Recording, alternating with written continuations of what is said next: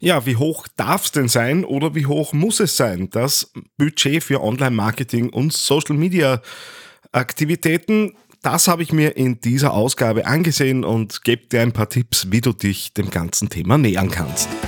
TheAngryTeddy.com wird präsentiert von Friedacon Online Consulting, dem Projektbüro für Online-Kommunikation und digitale Marktbearbeitung. Jetzt reinklicken auf www.friedacon.at.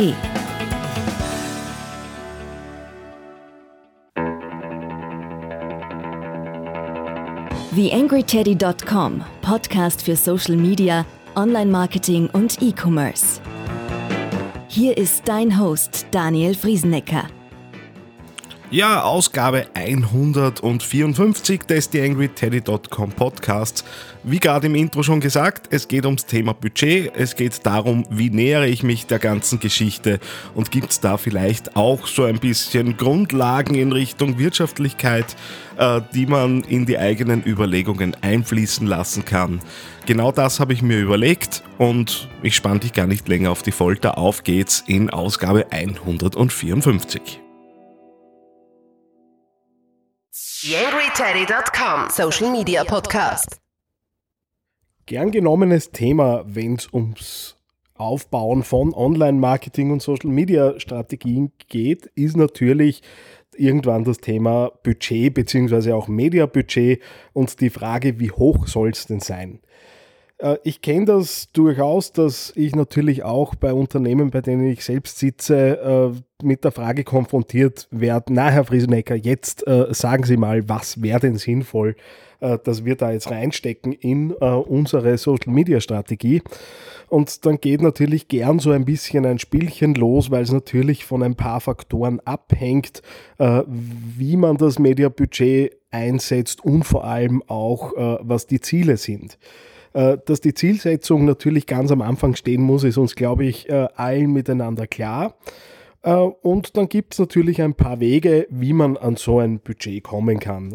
Klassische Dinge sind natürlich mal zu sehen, naja, wie groß ist denn so das gesamte Marketingbudget und einen Prozentsatz davon für beispielsweise Online-Marketing einzusetzen, wäre ein Weg. Ein anderer Weg ist mal zu evaluieren, gibt es denn da äh, vielleicht das eine oder andere, was früher schon mal eingesetzt wurde, ein Katalog, äh, ein Flyer, was auch immer, der regelmäßig produziert wird, aber vielleicht nicht mehr die Ergebnisse bringt, äh, die man sich wünschen würde. Ein anderer Ansatz, und das ist eigentlich so der, der äh, eben genau von den Zielen abhängt und erfahrungsgemäß das eine oder andere Unternehmen auch mal so ein bisschen zum, zum Schnaufen bringt, ist äh, zu fragen, naja, wie viel ist uns denn die Erreichung eines Ziels, einer Conversion eigentlich wert? Sprich, wie hoch äh, darf, dürfen die Marketingkosten für einen Verkauf sein? Wie hoch dürfen die Marketingkosten für einen Lead sein?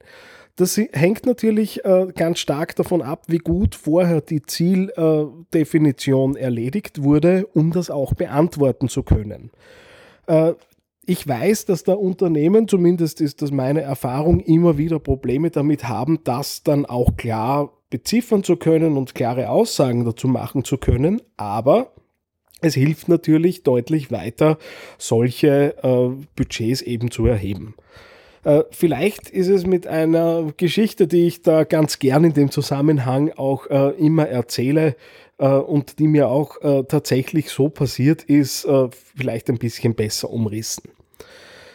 Ich hatte äh, zwei Gründer bei mir sitzen, äh, die ein neues Produkt auf den Markt bringen wollten. Durchaus kein innovatives Produkt, wo es eher darum ging, Markenbildung zu betreiben und über die Marke dann entsprechend zu verkaufen. Produkt äh, gab es zigfach und gibt es zigfach am Markt. Äh, und die beiden haben mir eben erklärt, naja, wir wissen noch nicht, wie hoch unser Marketingbudget sein soll. Wir haben dann den Versuch unternommen, äh, mal genau zu überlegen, naja, wie viel ist uns denn der Verkauf einer Uhr in Marketing Spending überhaupt wert? In dem Fall war es äh, auch rechnerisch recht einfach, 10 Euro pro Uhr waren als Marketingkosten für einen Verkauf, für eine Uhr, die so in etwa 120 bis 150 Euro im Handel dann kosten würde. Äh, das, wo die beiden Gründer eben gesagt haben, ja, damit äh, könnten wir gut arbeiten und damit äh, könnten wir auch langfristig äh, dann natürlich auch wirtschaftlich erfolgreich sein. Das heißt, äh, egal wie viel Werbung man schaltet, solange man nicht über diese 10 Euro äh, pro Conversion kommt, was natürlich eine ganz wesentliche Zahl dann auch in der Optimierung äh, der Anzeigen klarerweise äh, gewesen wäre, ich sage bewusst wäre, weil die Ambitionen der beiden Herren ein bisschen höher waren, als dann auch über Marketing äh, möglich gewesen wäre mit einem relativ begrenzten Budget. Aber wir hatten eben diese 10 Euro äh, Marketing-Spending pro äh, Conversion, die eben möglich gewesen wären. Ja, und die nächste Frage war natürlich relativ einfach zu stellen. Wie viele Uhren sind denn vorhanden zum Start äh, dieser neuen Marke? Äh, und äh, das waren dann 8000 Uhren, die eben entsprechend vorhanden gewesen wäre, entsprechende Vorbestellung und so weiter wäre natürlich gegangen. Das heißt, für den Launch äh, konnte man äh, um 80.000 äh, Euro fiktiv eine Marketingkampagne dann eben starten. Ja, und damit war aber dann auch klar, wie groß und in welchen Märkten man da reingehen konnte, weil die Ambitionen wären durchaus auch USA und Asien und so weiter gewesen. Äh, das geht sich natürlich um 80.000 Euro dann nicht so ganz aus, aber es macht natürlich eines sichtbar. Ich kann über genau diese, diese Vergabe von Werten, von Zielwerten für bestimmte Zielerreichungen natürlich äh, ein ein Marketing-System mir schaffen, in dem ich natürlich mitskalieren kann.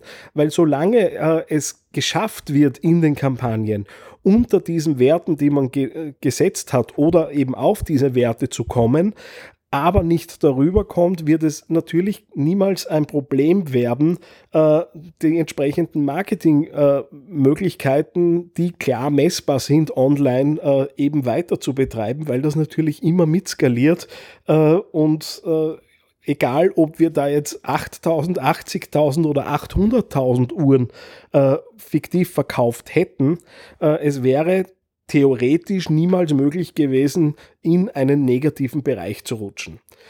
Und äh, jetzt ist es natürlich nicht einfach, diese Werte für die Unternehmen festzulegen. Das merke ich immer wieder, wenn ich draußen bin und mit genau solchen Dingen anfange. Aber es wäre doch mal eine Möglichkeit, und das ist ja lustigerweise auch äh, äh, gar nicht so schwierig auszurechnen, beziehungsweise merke ich in vielen Firmen äh, ist sehr wohl ein, äh, ein Gefühl zumindest dafür da, was bringt uns denn ungefähr das Zeitungsinserat, das wir gesetzt haben? Wie viel Rückmeldung bekommen wir denn ungefähr, nachdem wir das Flugblatt verteilt haben? Und ausgehend davon gibt es natürlich in den Unternehmen Hochrechnungen, naja, was hat es uns denn letztendlich auch an Umsatz gebracht. Das heißt, die Zahlen sind zumindest herleitbar äh, aus auch klassischen äh, Themen, die bisher verwendet wurden. Und darüber komme ich schon ganz gut äh, einen Schritt weiter und kann da natürlich auch anfangen, äh, mir eben zu überlegen, wie hoch Budgets sein können. Das Ganze ist jetzt natürlich nicht nur auf Sales äh, eingegrenzt.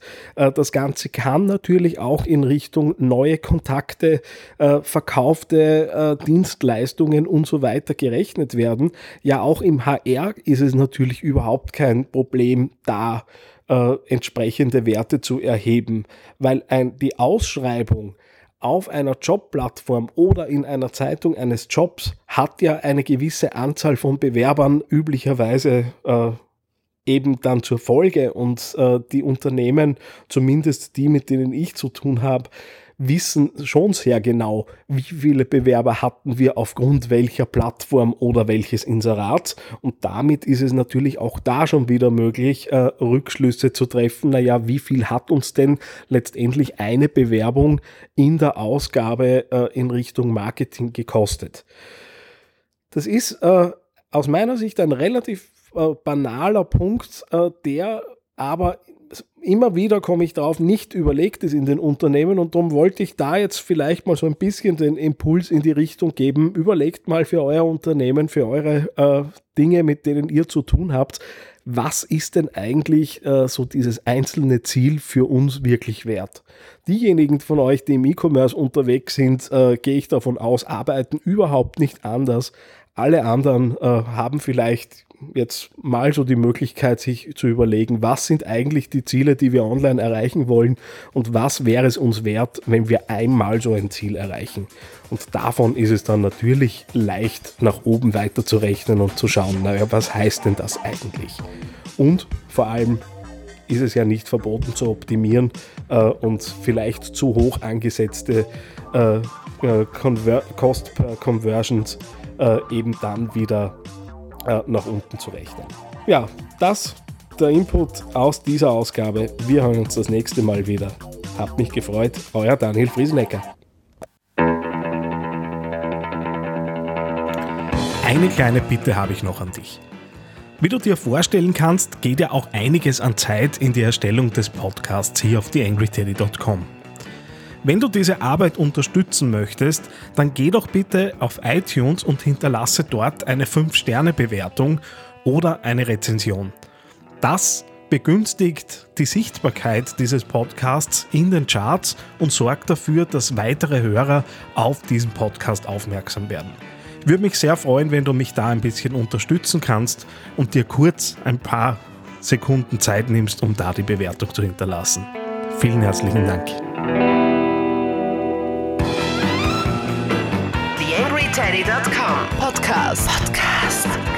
Nähere Informationen auf TheAngryTeddy.com oder auf Facebook.com slash TheAngryTeddy.